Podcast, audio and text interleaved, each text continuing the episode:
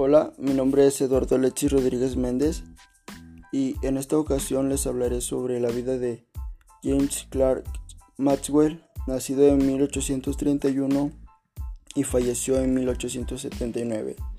Bien, eh, James Clark Maxwell era todo menos un demonio, aunque para muchos estudiantes de ciencias e ingeniería la sola mención de sus famosas ecuaciones sea motivo de la más indecorosa huida.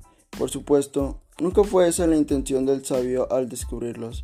Él lo, único, lo único que perseguía era dejar claro lo que otros habían comprobado y demostrado antes que él, que la electricidad y el magnetismo están indisolublemente unidos. La historia venía de 1820, cuando un físico danés llamado Oersted estudiaba la electricidad que circulaba por un cable conductor. Generaba una pila inventada por Volta 20 años antes. Para asombro del físico, una brújula colocada por casualidad cerca del cable cambió la dirección al pasar la corriente eléctrica. La circulación eléctrica influía en la aguja imantada. Así nació la relación entre electricidad y el magnetismo. Una relación que demostró ser más íntima de lo que se había pensado, gracias a muchos otros investigadores especialmente Faraday. Maxwell demostró esa relación a lo grande, como hacen los genios, reduciendo un problema de dimensiones titánicas a cuatro ecuaciones matemáticas maravillosas, que llevan su nombre las ecuaciones de Maxwell.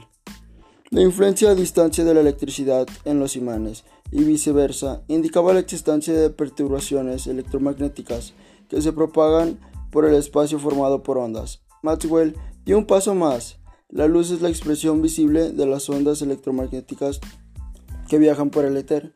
Si se levantara la cabeza se asombraría de todo lo que ahora hacemos con las ondas que él definió en sus ecuaciones. La radio, la televisión, las transmisiones espaciales, la telefonía móvil, etc. Sí, Maxwell fue un demonio en algo, ese algo fue su habilidad con las matemáticas. Con ellas atacó el problema del calor, poniéndose al lado de un científico austraco llamado Ludwig Boltzmann, que defendía la existencia de los átomos.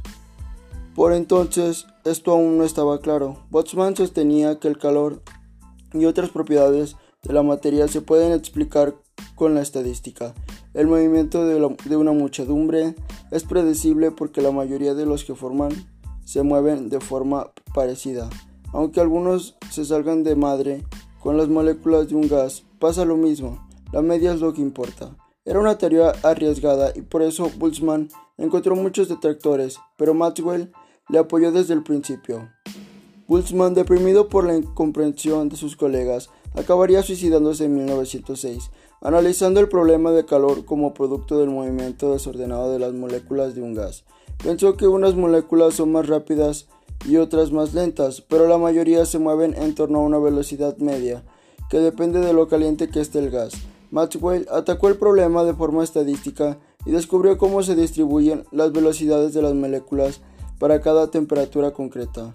La ecuación conocida como ecuación de Maxwell-Boltzmann es uno de los pilares de la física estadística. Estos estudios llevaron a plantearse un problema imaginario que parecía contradecir uno de los principios sagrados de la física, el segundo principio de la termodinámica.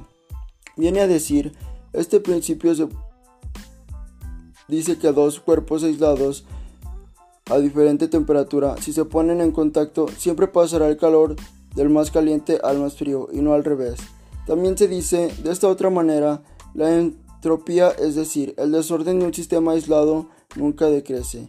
El problema que planteaba el sabio se conoce como el demonio de Maxwell. Supongamos, decía el sabio que tenemos dos gases a distinta temperatura encerrados en dos cámaras contiguas y aisladas del resto del universo. Las moléculas de ambos tendrían entonces distinta velocidad media. Puestos a imaginar, imaginamos un diablillo juguetón que tuviera la facultad de controlar una puerta que conecte las dos cámaras.